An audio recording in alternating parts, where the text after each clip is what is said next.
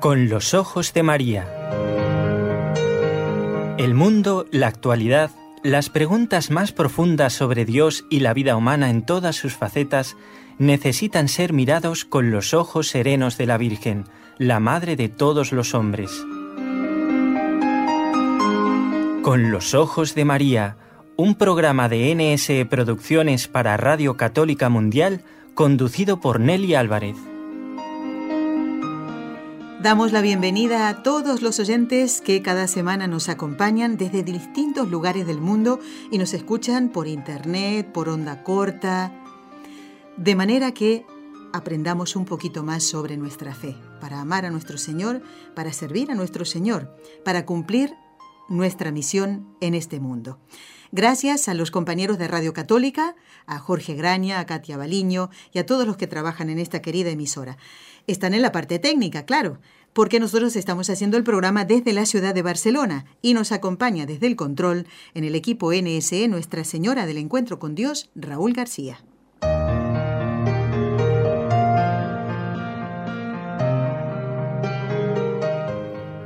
Saludamos a todos los oyentes que llevan el nombre de Ignacio, Íñigo y en este día en que la Iglesia celebra este gran santo San Ignacio de Loyola, nos acompaña no un jesuita, que ya hubiéramos querido nosotros que estuviera aquí, un jesuita. Hemos hecho las gestiones, pero finalmente el Señor, bueno, su voluntad es que estuviera en el programa el doctor Eudaldo Formén, que como ustedes saben es profesor universitario de Barcelona y miembro de la Pontificia Academia Santo Tomás de Aquino en Roma. Y algún oyente se preguntará, doctor, muy buenas tardes. Buenas tardes. Em, ¿Qué vinculación tiene el doctor Formen con la Compañía de Jesús, con los jesuitas? Bienvenido, doctor. Gracias. Bueno, la verdad es que ahora que lo pienso diríamos es, triple. ¿eh? ¿Triple? sí, empezaré por, eh, y me parece que me repita, pero es que tengo muchos nietos.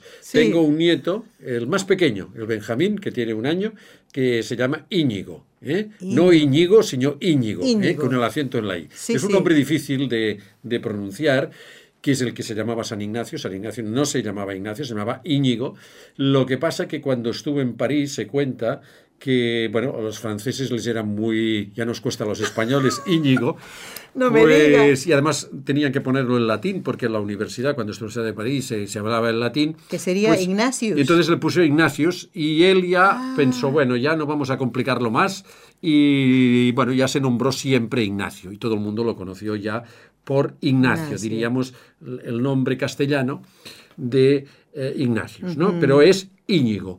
Y hoy pues celebra mi, nieto, pues su eh, santo. Su ¿eh? Por tanto, bueno, después la, una vinculación también diríamos no familiar, pero amical. Tengo muy, muchos amigos que eh, se llaman Ignacio y también muchos amigos jesuitas. Eh, que siempre pues he tenido pues mucha relación con ellos. Algunos de ellos han venido a este programa, ¿eh? pienso por ejemplo en el padre Suñé. Así ¿eh? es, a quien recordamos con mucho cariño. Exacto. He hablado con él por teléfono hace poco, está viviendo en una residencia, es muy mayor y ya no se ve él con fuerzas, pero Dios le pague todo el bien que nos hizo. Él fue presidente del apostolado de la oración en Barcelona y, muchas veces estuvo en el programa. Gracias por recordarlo. Sí, yo he hecho los ejercicios espirituales de San Ignacio con él y la verdad es que son inolvidables. ¿eh? Claro. Padre Soñé es un, un, santo jesuita. Y bueno, pues eh, después eh, eh, diríamos, tengo una vinculación más estrecha porque yo soy miembro, como supongo muchos de nuestros radioyentes, del apostolado de la oración. Claro, Y el apostolado de la oración pues está vinculado ¿eh? a la Compañía de Jesús, que, bueno, que lo dirige, aunque no es propiamente una obra de la compañía, ¿eh? pero y en el apostolado, pues por supuesto, eh, pues, pues siempre pues, se ha fomentado pues esta devoción a, San Ignacio, de manera que me siento Muy pues, unido. unido, aunque es un santo, la verdad, y luego veremos el por qué, que no es muy popular en el sentido, aunque hay muchos Ignacios, así como San Antonio, pues qué sé yo, San Francisco, o Santo Domingo, o Santo Tomás, o bueno, que son santos, diríamos, que se acude en las necesidades, en las oraciones, ¿eh? pero San Ignacio no, a pesar de que es un, ¿eh? un, santo, pues que era un hombre muy afable, muy cariñoso, pero diríamos su talla humana, su categoría intelectual, ha hecho que, diríamos, eh, haya tenido una mayor influencia eh, en la Iglesia, sobre todo a través de la fundación de la Compañía de Jesús, en los problemas que ha tenido, eh, sobre todo pues con, con, el mundo moderno, con el protestantismo, de manera que diríamos, bueno, ha estado encauzado por la providencia divina hasta este sentido. Pero es bueno también tenerle, tenerle mucha, mucha devoción. Eh, bueno, no sé. ¿eh? Bueno, si bueno, ya está explicado cosas un poco, ya mi relación con él intentaré pues contestar a lo que sepa, que ya digo, no soy especialista, pero sí que a lo largo de mi vida pues he visitado muchos lugares ignacianos ¿eh? que, que, he tenido la suerte pues de estar allí bendición, y de ver. ¿eh? Muy bien, pues ahora hablaremos también de eso. Y aprovecho, ya que saludaba usted a los eh, jesuitas, quiero saludar con mucho cariño al padre Eduardo Álvarez, es un sacerdote jesuita que estuvo aquí el año pasado, creo que fue en el 2016 o este año, estoy dudando, con otros amigos como Lourdes eh, Ignacio, que es un matrimonio de Miami, eh, pues el padre Eduardo Álvarez estuvo aquí en este estudio, eh, charlamos, también salió al aire en Con los Ojos de María y le mandamos un, un saludo y le pedimos a a su santo fundador, San Ignacio de Loyola, eh, la perseverancia en este precioso ministerio, ¿no? que es el sacerdocio. Bueno, vamos a ver. Mm, usted habló de lugares muy unidos a eh, San Ignacio de Loyola en los que usted estuvo. Le llamamos de Loyola. Uno puede pensar que era capuchino, por ejemplo, ¿no? Porque como San Pío de Pietrelcina, ¿no? Ese, ese lugar, esa ciudad y ese pueblo nos recuerda dónde nació, pero evidentemente no fue capuchino. ¿eh? Vamos a ver, además le separa de, de San Francisco varios siglos. ¿Dónde nace Ignacio? Íñigo, mejor dicho, porque ese nombre Íñigo eh, aquí en Cataluña no suele ponerse. Entonces, ahí va a surgir eh, este, este lugar y esta zona, ¿no? Y donde usted ha tenido, como me comentaba antes de salir al aire, la bendición de poder estar. ¿Dónde nace y en qué siglo San Ignacio de Loyola? Sí, San Ignacio de Loyola es de finales del siglo XV, es la época, pues, ya al final de los reyes católicos, se ha conquistado América, es un periodo de transición entre la Edad Media y el mundo moderno, ¿eh? lo que se llama el humanismo renacentista. Es decir, vivió en una época muy compleja, piensen que es la época de Lutero, es la época, pues, bueno, ya que empieza pues toda la conquista de Carlos V, ¿eh? Carlos I de España, V de Alemania, con las, los Flandes, es la época del concilio de Trento, es una época muy compleja. Él nació es, vasco, en, Guipúzcoa, que es una provincia cuya capital es San Sebastián, cerca de la ciudad, en una, en, una casa-torre ¿eh? fortificada eh, de la familia de Loyola, que es una familia vasca antiquísima, es decir, que son, pues, eh, pues no sé, del, siglo IX. Es una de las oh. familias más antiguas, una familia de mucho, de mucho prestigio en, Euskadi.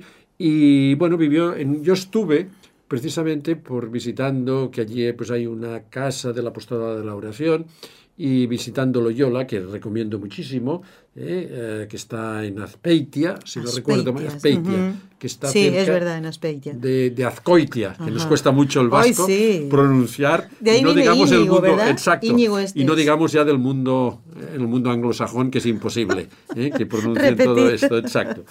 Bueno, pues ¿Y en qué año? No nos dijo Sí, en el 1491. 1491. Sí. Eh, la Casa Torre es una que se conserva. Ahí también pues, eh, hay otros edificios de la Compañía de, de Jesús que lo tienen muy cuidado. Se puede visitar. Eh, se puede, que es una torre, pues bueno, militar. Y bueno, con, bueno, es decir, vale, vale la pena porque yo tengo un recuerdo muy, muy agradable de, Loyola, con un paisaje pues maravilloso, verde.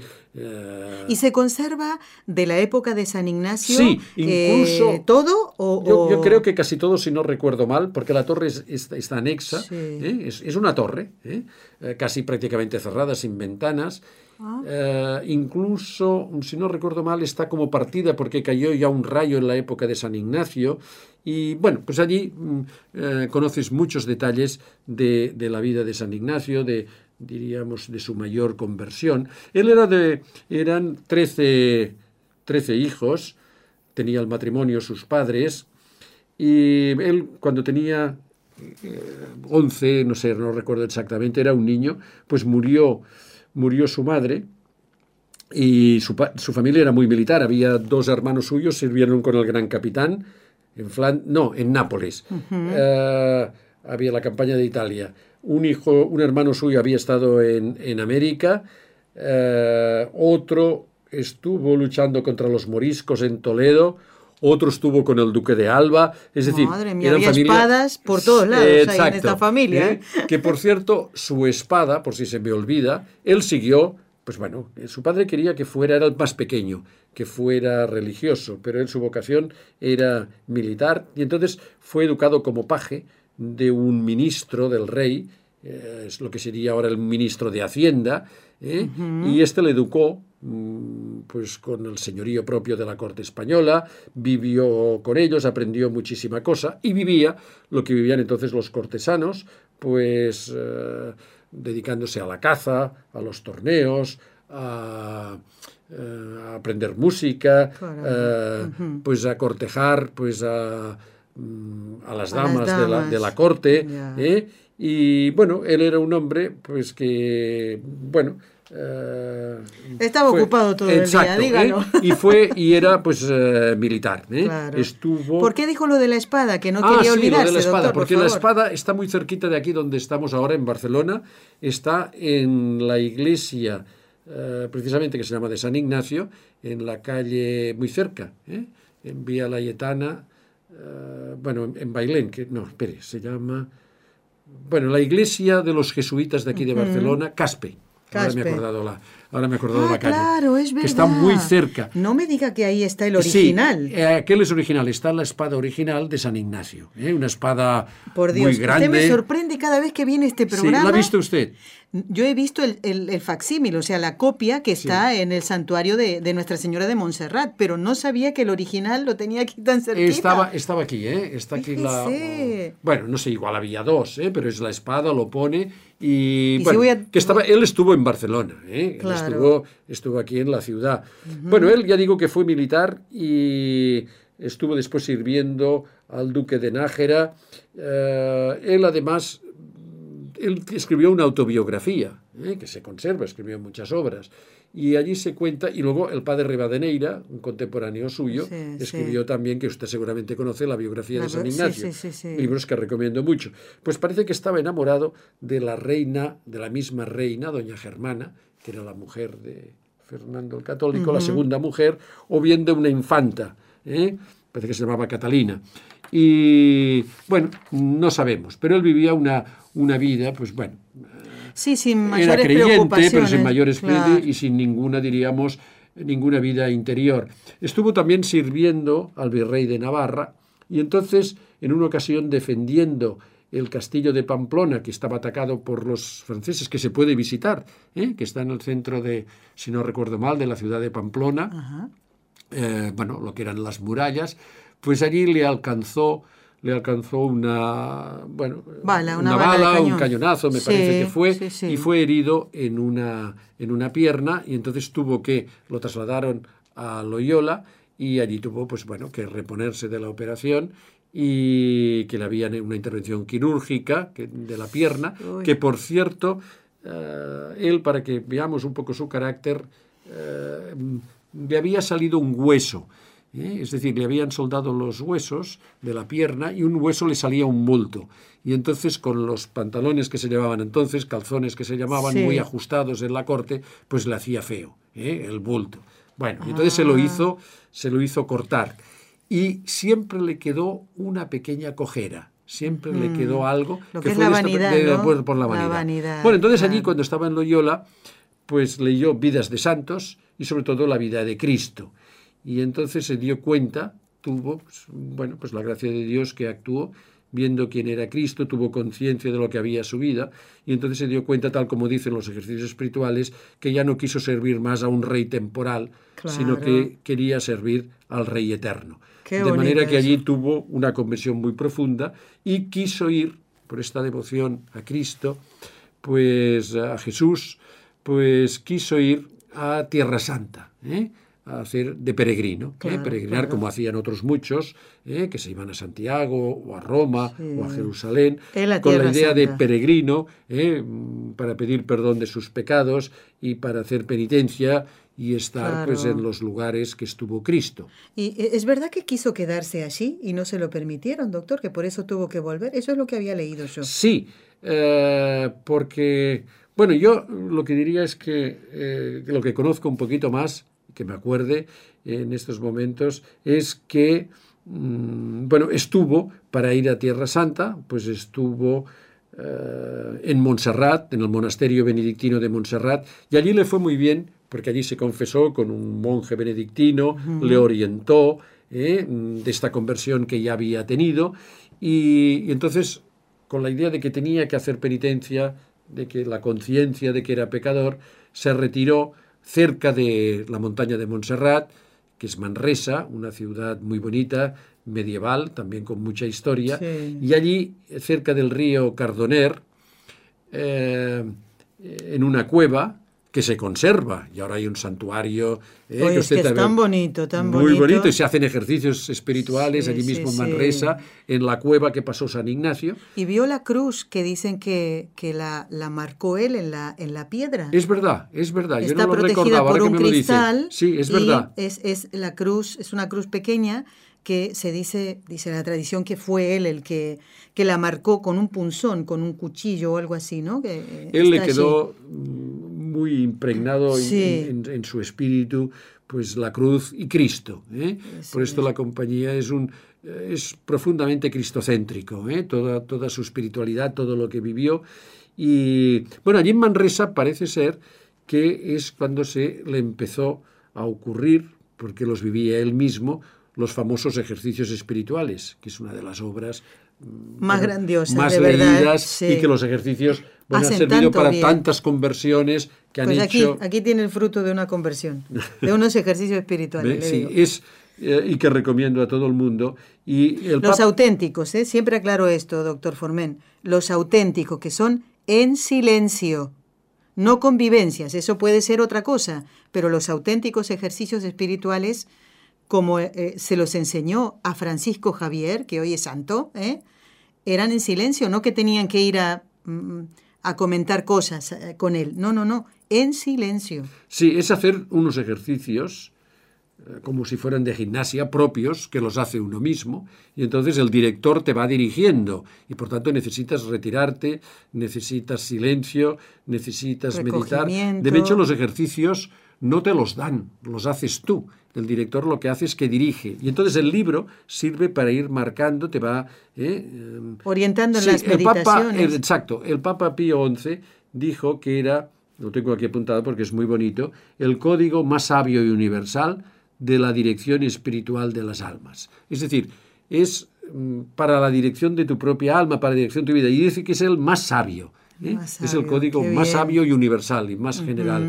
Y bueno, allí parece que tuvo, se llama la ilustración en este río, la ilustración del Cardonero, una experiencia mística muy fuerte, y de allí pues pasó a Barcelona, que estuvo también, aquí hay también la ruta en Barcelona, las iglesias en que estuvo. ¿eh? Eh, ¿Sabe dónde pedía limosna? En Santa María del Mar. En Santa, la catedral. ¿Ha, visto usted el, el adoquín? Sí, donde es verdad, no me acordaba. Mire, no quería Eso está en Santa María del Mar. Pidiendo limosna. Siempre él fue hasta Jerusalén siempre pidiendo limosna, pobre, ¿eh? o sea, sin dinero, sin nada, viviendo de la caridad. Y aunque era un hombre, ya digo, muy elegante, que chocaba, porque era un cortesano, con una eh, educación exquisita, y más la corte española, eh, y, además pues era un hombre muy culto. Estuvo en Venecia, en Chipre ah. y en Jerusalén, y allí se dio cuenta que necesitaba Mm, necesitaba formarse, necesitaba estudiar más. ¿eh? eh, sobre todo pues teología, ¿eh? filosofía, teología. Y entonces, ya mayor, a los 33 años ya de edad, pues eh, estuvo estudiando en la Universidad de Alcalá y en la Universidad de Salamanca, las dos más importantes de Ah, España sí, en aquellos sí, momentos. Conoció pues a, a grandes maestros. Chocaba con los alumnos, porque claro, él tenía ya 33 años, que en aquella época, que la vida era más corta, pues era un hombre ya, Ya maduro, eh, maduro, claro. adulto. ¿Y con quién, eh, con quiénes se topó en, en estas universidades? ¿Qué Bueno. edades tenían los, los jóvenes, por ejemplo? Bueno, los no? jóvenes podían tener desde 18 a 25, Imagínese, 24 claro. años, es decir, que eh, Se notaba mucho la diferencia. Eh, Luego estuvo, estuvo eh, pasaron 4 o 5 años, ya tenía 37, casi 40, a la Universidad de París, que era la universidad más importante de Europa. ¿eh? Y allí pues tuvo pues, a grandes maestros y allí conoció, por la providencia divina, a los que después fueron los grandes jesuitas Así cofundadores. es. Fabro, San Francisco Javier, Salmerón, que intervino en el Concilio de Trento, Rodríguez, eh, bueno, y otros. ¿eh? No San sé. Pedro Fabro, ¿eh? ya canonizado Exacto. por el Papa Francisco. ¿eh? Eh, Exacto. San Pedro Fabro, sí, sí. que es un gran teólogo, un gran jesuita. Y bueno. Bobadilla era otro. Exacto. También. muy importantes y bueno, pues eh, eh, allí consiguió pues la conversión de San, de San Francisco Javier, que es muy Después de mucho trabajo. de mucho trabajo. y bueno, entonces hizo un segundo viaje a Tierra Santa, fue a visitar al Papa y en el año mil, mm, 1500 1537, si Sí. no recuerdo mal, fundó la Compañía de Jesús, que se llamó, pues esto, Compañía de Jesús. Compañía en el sentido militar, porque él fundó una orden moderna con un estilo militar, de hecho, el superior se llama eh, general y El tiene una estructura. general, sí. El propósito general Sí. tiene una estructura militar.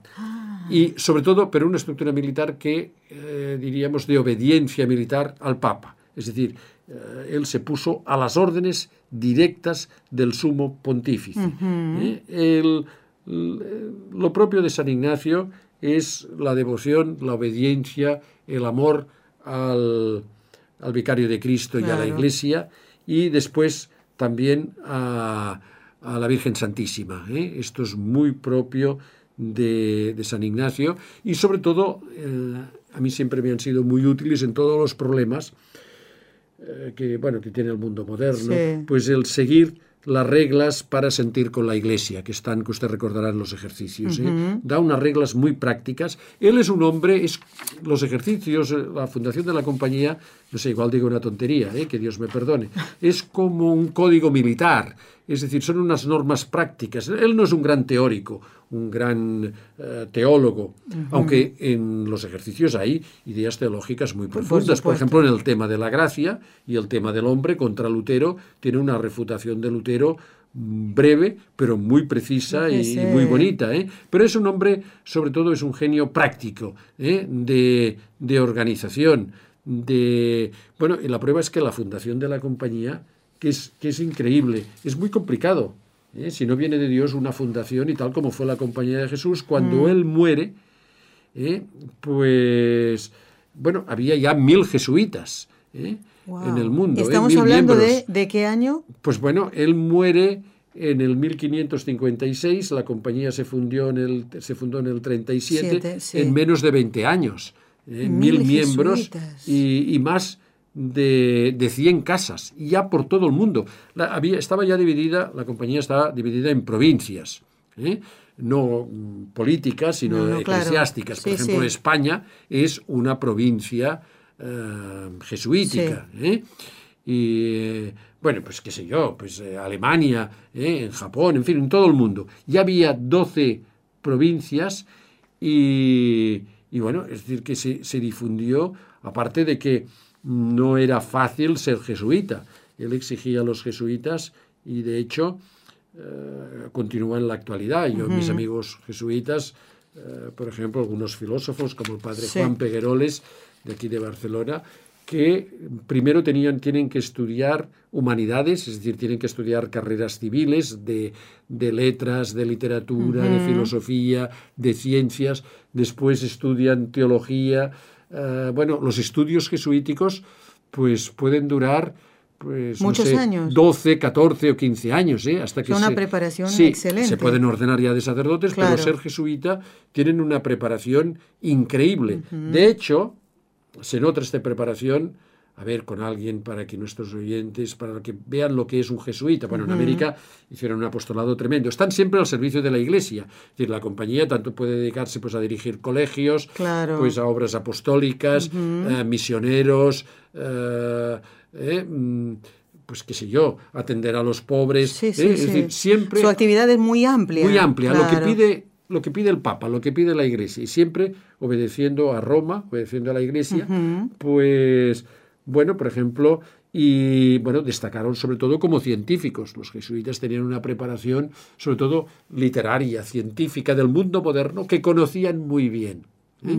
Y estaban preparados pues para eh, defender a la Iglesia y para que mm, las doctrinas cristianas culturizaran también al mundo moderno, Claro, claro. el cristianismo. El padre Loring, por ejemplo, que era jesuita, que era Qué jesuita, gran sacerdote, sí, ¿eh? formado también aquí en el colegio de Caspe, aquí Sí, en. Barcelona. Ah, ¿eh? Era, ¿eh? aunque el nombre era alemán. ¿eh? pero él era de familia catalana. Sí, sí, sí. Y el padre Loring, pues, que bueno, que colaboraba seguro en Radio Católica Mundial y en EWTN. yo lo había visto y, y bueno, y sus vídeos continúan. Pues era un jesuita y es un hombre, aparte de que hablaba muy bien, se le entendía muy bien, era un gran predicador, de una cultura extraordinaria, tenía unos Así conocimientos. es. Él, si no recuerdo mal, era ingeniero, era Yo científico. eso sí que no lo recuerdo. Sí, Sí, sí, sí. recuerdo su, su, su forma de hablar, su fuerza, eh, y bueno, y de haber podido estar en, la- en una conferencia del padre Lorin, pero quiero también recordar algo que a lo mejor usted no lo sabe, doctor, y es que eh, para que mm, eh, pudiera predicar los ejercicios espirituales el padre Rodrigo Molina, el, inspirador de este equipo de trabajo NSE, para que pudiera predicar los ejercicios espirituales en Cádiz, pues entró en contacto con el padre Lorin. Fue el padre Lorin el que llevó al padre Molina a, a Cádiz. ¿eh? Y por Sí. eso también estamos muy agradecidos, porque muchas personas sí. de él, allí él salieron. estuvo estudiando, o no sé si... Él era catalán, esto desde luego, pero tenía una vinculación, no sé si estuvo o estuvo estudiando allí con Andalucía, con Cádiz. Tenía mucha... Ya, eh, no sé cómo habrá entrado él ahí, pero Sí, bueno, ¿eh? quería recordar Tenía- eso, ¿no? Bueno, y es un hombre, y van citado porque es el más conocido, ¿eh? pero que tenía unos conocimientos científicos. Sí, sí, si no recuerdo mal, Muy él era ingeniero científico, además tenía una carrera civil y era un hombre de unas dotes eh, bueno, oratorias. ¿eh? Sí. ¿eh? Y bueno, se atrevía, podía discutir y bueno, mm, hacía una apologética, una defensa de la iglesia Impresionante, impresionante. Además, siempre con base científica. Exactamente. Y, y de una ortodoxia, pues. eh, bueno, Indiscutible, indiscutible, ¿eh? admirable. Y- Bueno, yo quiero destacar a otro eh, científico jesuita, también colaborador de, de esta radio, de, de nuestra radio NSE, y que es el padre Manuel Carreira. ¿Mm? Exacto. El padre Manuel Carreira eh, ha, estado en, el Vaticano trabajando. eh, no tengo aquí el, su currículum, lo voy a buscar dentro de un ratito y, les voy a decir, porque realmente es, un científico y también todas sus exposiciones son con base científica y sin olvidarse de la fe. Eh, Realmente es un encanto de persona. Y quiero recordar a otro gran jesuita, por eso lo- la Compañía de Jesús siempre estuvo muy unida al corazón de Jesús, y es al Beato Bernardo de Hoyos. Sí. Eh, Jesús se le manifiesta en Valladolid y era eh, un, un gran jesuita. Qué pena, ¿no?, que no se hayan podido encontrar los, las reliquias, el cuerpo de Bernardo de Hoyos, hasta el día de hoy no se sabe dónde están. ¿M? Sí, sí. Hay otros santos a los que vamos a, a- a poder ir a rezarles, ¿no? Bueno, hemos eh, hablado de muchos Sí. jesuitas, eh, doctor, Sí, ¿eh? como tenemos con San Ignacio. San Ignacio tuvo la... todo esto se debe a que San Ignacio, con una mentalidad militar, es decir, puso sus conocimientos de su época, diríamos, disipada, eh, poco religiosa, los puso al servicio de la Iglesia. Entonces organizó la compañía con un cuartel general que fue en Roma. Él se quedó en Roma, viviendo en Roma. Desde allí organizaba por todo el mundo ¿eh? el apostolado de la compañía, que fue estupendo porque mm, fue un gran freno a la difusión sí. del protestantismo, el anglicanismo, ¿eh? es decir, se salvó a la, a la cristiandad, ¿eh? a la catolicidad. Y Por esto después fueron tan atacados también Así los es. jesuitas y aún a veces continúan siendo atacados. Bueno, y fue suprimida, recordemos que un Sí, tiempo fue suprimida. la- Exacto, en algunos compañía. países, en España sí, por supuesto. ¿eh? Y además que con una... El demonio siempre se ensaña, exacto. con estas cosas. Y bueno, allí en Roma fundó lo que se llama el Colegio Romano, que fue un centro que ahora se, ha- que se convirtió después en la Universidad Gregoriana, que es una universidad pontificia de Roma, la Plaza de la Pelota, que está en la Plaza de la. Pelota, y que se llama así, de la Pilota, ¿eh? como llaman en italiano. Es una universidad muy bonita y bueno, sobre todo que allí han salido la gregoriana, pues grandes científicos, grandes teólogos y grandes papas también que se han formado en, Ah, sí. la, en la gregoriana. Y esto eh, fue el colegio romano. Y además fundó eh, en Roma un seminario que fue el primero y que, de hecho, lo que después Trento, que cambió la organización de los seminarios, tal como están organizados hoy en día, porque en la Edad Media, ya al final de la Edad Media, pues había una cierta crisis, una relajación, y entonces se, disculpen, eh, No pasa hubo- nada. tocando los libros, muevo todas las cosas, ¿eh? porque quiero estar siempre documentado. Pues en este seminario fue el primero y fue la, la gran visión de eh, San Ignacio, que veía que, que- que los jesuitas tenían que ser santos, como lo fueron, pero además sabios. Es decir, Claro. lo, lo propio de la compañía es la santidad y al mismo tiempo la sabiduría. Y por esto los jesuitas enseñaron, fundaron otras universidades, en América hicieron un apostolado tremendo, Impresionante, sí, fundaron eh, pues ciudades, universidades. Todo esto se debe a la visión que tuvo de San Ignacio y sobre todo también San Ignacio es un místico, es un hombre de oración, es un hombre que eh, pues hacía eh, muchísima penitencia. ¿eh? Es decir, la prueba es que fue canonizado a los pocos años de su muerte, creo que es a los 20 menos Sí. a los 19 años después de su muerte, sí, que en aquella época se tardaba mucho más, enseguida fue canonizado, Canonizado. ¿eh? y ¿Y dónde está el cuerpo de San Ignacio, eh, doctor? ¿En Sí. Loyola? No, está en Roma, en la iglesia En la del casa de- Yesu, ¿eh? que usted recuerda seguramente que la ha visto, ¿no? Me, me ha comentado Acá- alguna sí, vez. la iglesia del Que es Yesu, una sí, iglesia sí. preciosa. Sí, sí, una sí, así iglesia es, así barroca. ¿Eh? Vale es que no se puede ir a Roma sin, sin- y dejar de visitar, Exacto. además del Vaticano, por supuesto, eh, otros lugares muy emblemáticos, ¿no? Como Exacto, este- exacto. Así que- ¿Eh? Y que está, pues, bueno, es una iglesia preciosa que se puede visitar. ¿eh? Que, bueno, están enterrados también otros santos de la compañía. ¿No está allí el brazo de San, Ignacio, de San Francisco Javier? Pues efectivamente. También, ¿eh? El brazo de, de San Francisco Javier está allí. Sí, en un, en un altar lateral, si no recuerdo mal. Sí, sí, ¿Eh? Ahora no, efectivamente. no me hago una composición del lugar. Es que hay Bueno, tantas iglesias en Roma. Sí, ¿eh? bueno, todo es... ¿eh? Todo nos habla de Roma Dios. es- sí, y otras que descubres que no has oído hablar y Sí, que ves es verdad. iglesias. ¿eh? Como por ejemplo Santa Andrea del Efrate. ¿Ha ido usted a esa No. iglesia? Eh, pues en esa iglesia entró en, 19 en 1842, el 20 de enero, un judío, Alfonso de Ratisbona, que ese seguro que le suena. Sí. Bueno, pues ahí ve a la Virgen Santísima, la medalla milagrosa, tal como la tenía en una medalla que él había aceptado de un amigo.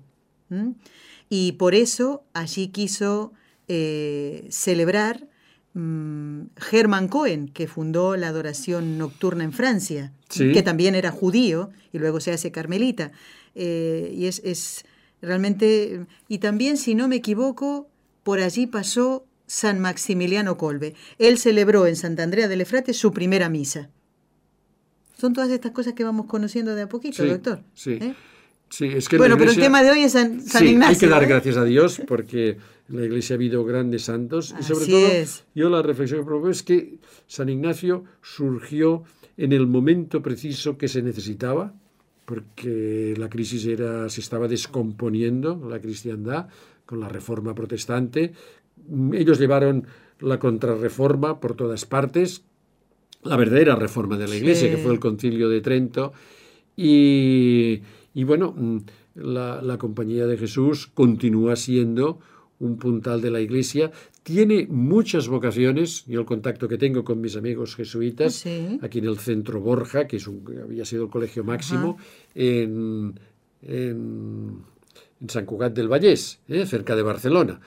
Y porque aquí, bueno, en Cataluña está muy vinculada a la Compañía de Jesús, bueno, desde que Sí. eh, estuvo ya San Ignacio.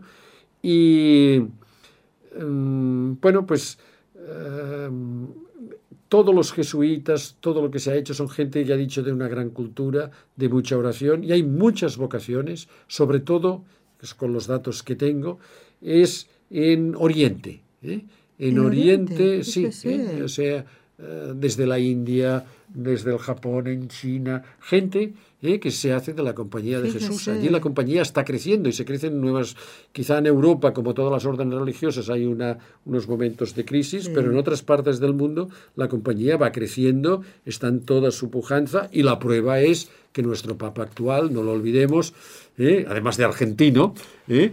Pues ya la primera vez en la, historia, de la iglesia, un jesuita, es además jesuita, y, y, es un jesuita eh, bueno, que ha hecho ya una gran, que hizo ya una gran labor en, en Argentina. ¿eh? Y hoy su corazón está más que contento ¿eh? por el fundador. Exacto, y es nuestro Papa, de manera que, bueno, es para dar gracias a Dios, rezar a San Ignacio, que continúe pues velando por su compañía de Jesús, para que continúe sirviendo a la Iglesia y para que, bueno, las obras que lleva la, compañía, como es el apostolado de la oración, toda la devoción al Sagrado Corazón de Jesús. ¿eh? Eh, bueno, pues que... Los mismos ejercicios espirituales. Los ejercicios espirituales, toda la obra de los ejercicios espirituales, ¿eh? que se continúen manteniendo, que continúen haciendo tanto bien y que sobre todo pues nosotros pues imitemos, yo me lo pongo como mismo como ejemplo, a, a imitar y a tener este amor a Cristo que Él quiso, y a la Virgen, y a la Virgen María, ¿eh? Eh, sí, ¿eh? a Cristo, la Virgen María y la Iglesia, ¿eh? los tres grandes amores de San Ignacio, los amores de la compañía. Y bueno, pues también, si me permite, encomendamos también a San Ignacio esta fundación que con muchas dificultades, pues con el esfuerzo de muchos, entre ellos, pues bueno, ustedes del equipo técnico y usted, pues están llevando pues a término, grabando muchos programas, difundiendo pues la doctrina, la doctrina de la Iglesia y bueno, pues siempre tenemos que encomendarnos a los santos y especialmente a uno tan importante, tan santo como es San Ignacio de Loyola. Y vamos a encomendar con mucho cariño a su nieto, ¿eh? Íñigo, a Íñigo, ¿eh? para que se porte bien y sea un santo como su, funda, como su santo patrono. ¿eh? Dios le oiga. Muy bien, doctor Formen. Eh, le agradecemos de todo corazón que es como si su espíritu en este momento se hubiera vuelto jesuita, ¿no? Es como el, amor de San Ignacio a la iglesia, a nuestro Señor y a la Virgen. Le agradezco de todo corazón que haya estado y feliz día de, de San Ignacio, doctor Formen. Muchas gracias. Gracias igualmente para todos. Si deseas participar en vivo en el programa Con los Ojos de María en Radio Católica Mundial, marca el siguiente número de teléfono 1866-398-6377 si llamas desde Estados Unidos o Puerto Rico. Si llamas desde otros países, marca el código internacional y luego el número 1205-271-2976.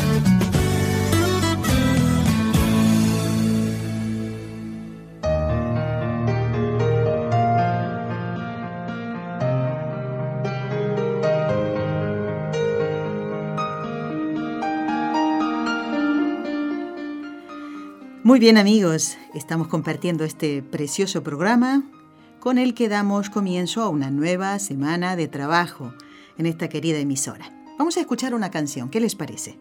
Hace tiempo que no poníamos una canción después de, la entrevista, pero esta tiene una intención muy particular. Nos ha escrito María Luisa. Y alguno puede pensar, pues yo no conozco a ninguna María Luisa, no me suena, no sé quién es, no la conozco. Bueno, Tampoco la conozco yo personalmente, pero es una oyente de esta radio y de este programa. Y me ha escrito un correo que me llegó hoy. Ella es María, María Luisa, de Dallas, en Texas, que está esperando a su cuarto hijo. Es una niña. Está un poquito preocupada, mm, con miedo, ¿eh? porque tiene 40 años y ella dice, estoy un poco grandecita para tener hijos Pero sabes qué, María Luisa, si el Señor te ha enviado a este nuevo bebé, a esta nueva bebé, es porque sabe que tú y tu esposo y tu familia y los otros hermanitos la van a cuidar. Así que me dice, aquí estoy, en lucha, en mi embarazo, que pronto llegará, en el mes de agosto, dice. Falta muy poquito. Y mm, me cuenta también María Luisa que ha estado mm, en el hospital eh, por problemas que tienen eh, relacionados con el embarazo de esta bebé. Nos pide oraciones. Hoy es el último día del mes de julio y no solemos nosotros leer las intenciones porque realmente son muchas. Pero esta creo que, que sí, que les va a gustar a todos compartir esta noticia. Eh, vamos a ayudar con nuestra oración a María Luisa. Primero para que quite ese miedo. El tener 40 años no es ningún obstáculo para tener un hijo. Fíjense nuestra compañera María José. El viernes estuvimos en su casa viendo a Inesita, que está monísima, está preciosa.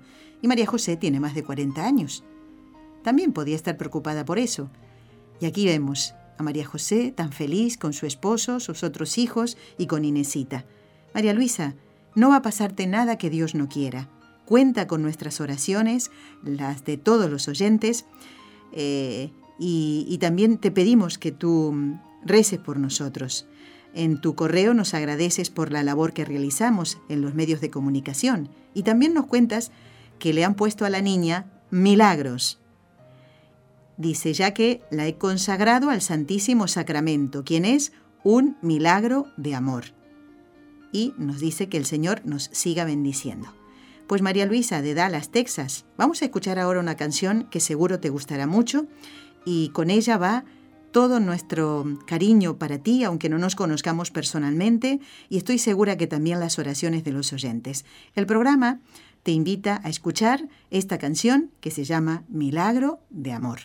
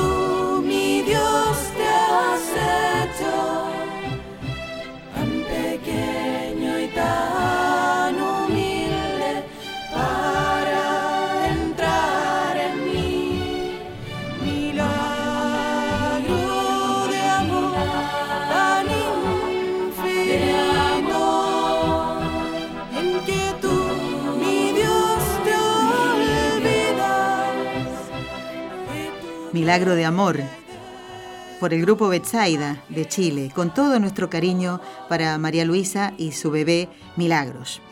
Y vamos ahora, miren, ha llegado fenomenal esta noticia, este correo, porque ahora vamos a rezar y lo vamos a hacer todos juntos, ¿eh? aunque no salgan al aire. Yo sé que nos acompañan con la oración.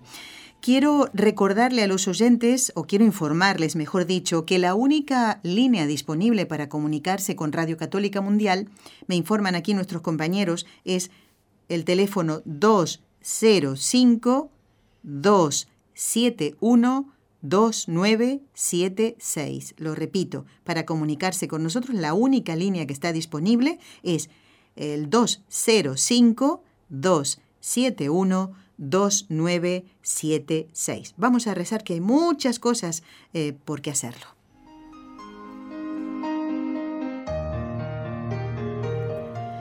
Entre ellas, la situación en Venezuela. Sabemos que desde este querido país nos escuchan muchos oyentes.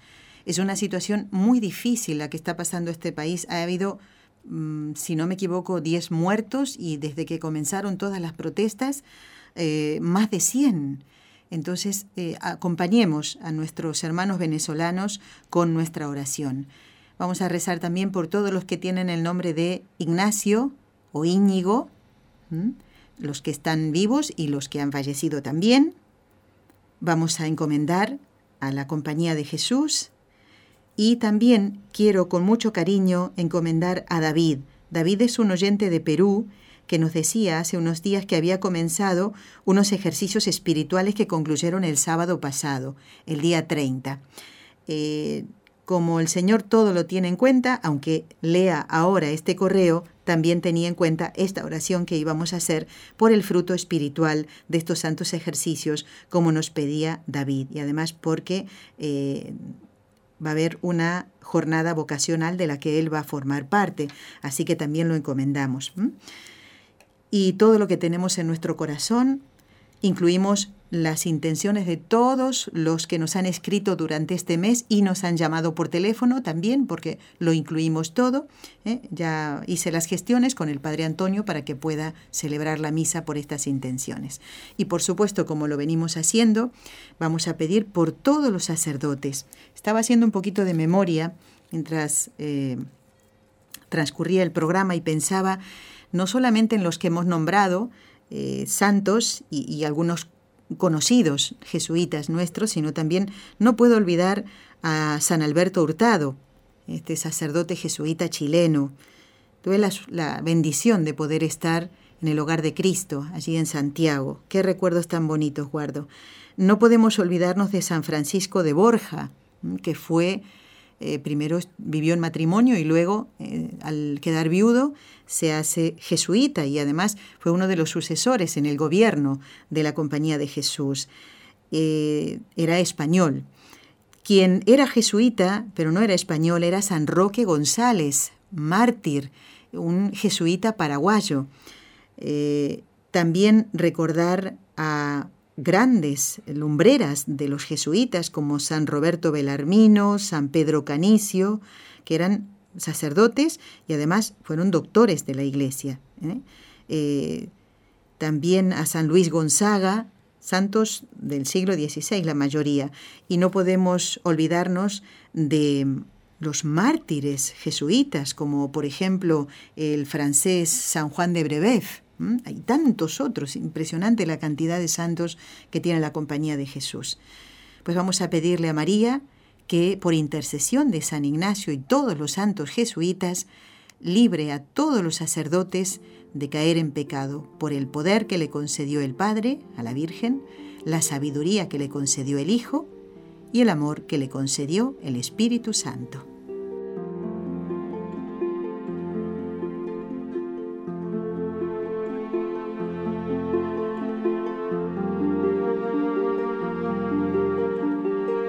Incluimos también a Ernesto y a su mamá Clara, que viven en La Habana, en Cuba.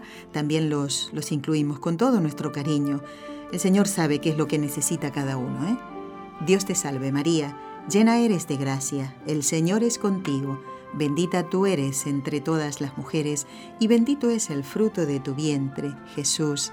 Santa María, Madre de Dios, ruega por nosotros pecadores, ahora y en la hora de nuestra muerte. Amén.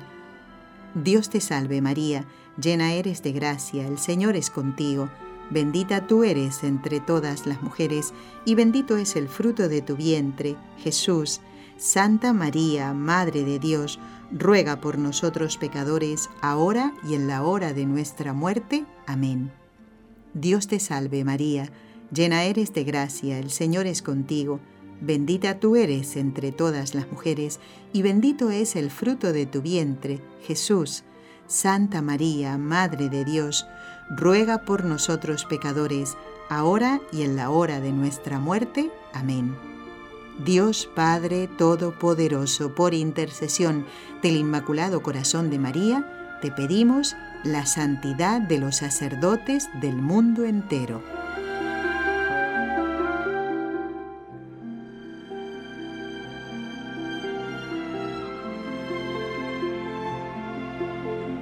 Ya que nombrábamos Cuba, saludamos también a un oyente que, si no me equivoco, se llama Vladimir. Dice, queridos amigos de este maravilloso programa, les escribe desde San Juan y Martínez Pinar del Río, Cuba, Vladimir. Quiero decirles que los escucho a diario y quiero formar parte de este maravilloso programa. Pues Vladimir, ya formas parte del programa, ya nos has escrito, ¿eh? ya escuchas los programas ¿eh? y bueno, ya es como que te incorporas al equipo. Por lo pronto tienes que empezar a rezar por este equipo de trabajo, por los compañeros de Radio Católica Mundial y si quieres seguir enviándonos correos como lo has hecho en esta oportunidad, poniendo tus intenciones para el final del mes de agosto. ¿Vale?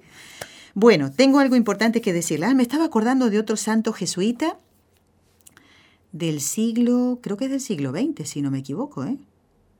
Sí, San José María Rubio. Es uno de los santos que el Papa Juan Pablo II canonizó en su última visita a España, ¿eh? el 3 de mayo del año 2003, si no me equivoco, sí, en la Plaza de Colón, ahí en Madrid junto con otros cuatro beatos, fue proclamado santo San José María Rubio, un santo que realizó su apostolado fundamentalmente en la ciudad de Madrid, le decían justamente el apóstol de Madrid. Su cuerpo está incorrupto en la sede de los jesuitas en, Madrid y hemos tenido la, bendición también de poder estar allí. Y ahora me estaba acordando de, de, este gran santo. Bueno, amigos, tengo algo que comunicarles, muy importante. Saben ustedes que nos vamos a Lourdes. Atención, Atención, atención. Vamos a eh, viajar en esta peregrinación en la que vamos a rezar fundamentalmente por las familias y por los enfermos. Allí en Lourdes se pide muchísimo por ellos. Mm, bueno, quiero invitarlos a que si ustedes quieren que llevemos intenciones, esto para los que no van a ir con nosotros, así como lo hicimos en Fátima. Será la primera vez que vamos a hacer esto en esta peregrinación a Lourdes. Saben ustedes que todos los años vamos, mm, gracias a Dios, y en el mes de agosto, mes eh, de plenas vacaciones aquí. Así que aquellos oyentes que quieran que llevemos a Nuestra Señora la Inmaculada en Lourdes, en el próximo mes de agosto, que empieza mañana. Pueden hacernos llegar sus intenciones, una lista de enfermos. No hace falta que nos pongan qué enfermedad tiene cada uno. El Señor lo conoce. ¿eh? Así que simplemente los eh, nombre y apellidos de los enfermos que ustedes conozcan, que crean que necesitan mucha oración, no solamente por sanación física, ¿eh?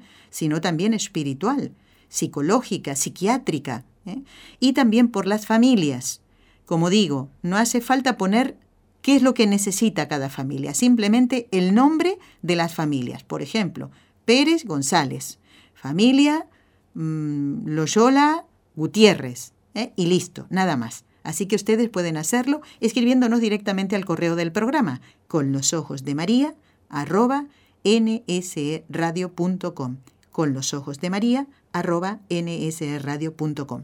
Quiero enviarle un abrazo fraterno a Karime García, que vive en Washington, en Estados Unidos. El viernes hablé por teléfono con ella.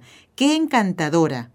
Y además, fíjense, es una persona invidente y tiene una fuerza y una energía que más de uno de nosotros quisiera tener.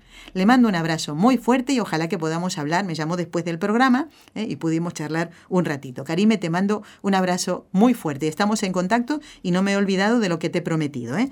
Bueno, atención María, María Guzmán, que nos había felicitado por los programas sobre Fátima y nos sugería que hagamos como una especie de un programa como novelado eh, radiofónico sobre la vida de los pastorcitos. Si Dios quiere, esto será el próximo miércoles. María, ¿estás escuchando? Te esperamos, ¿eh?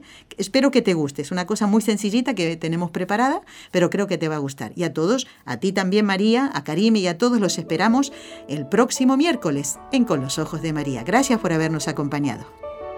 Has escuchado un programa de NSE Producciones para Radio Católica Mundial.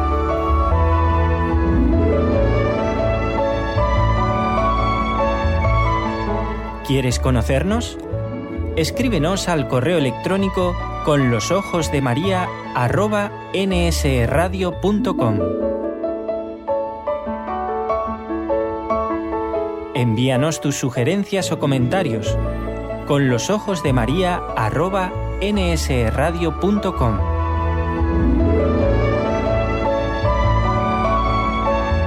Te esperamos.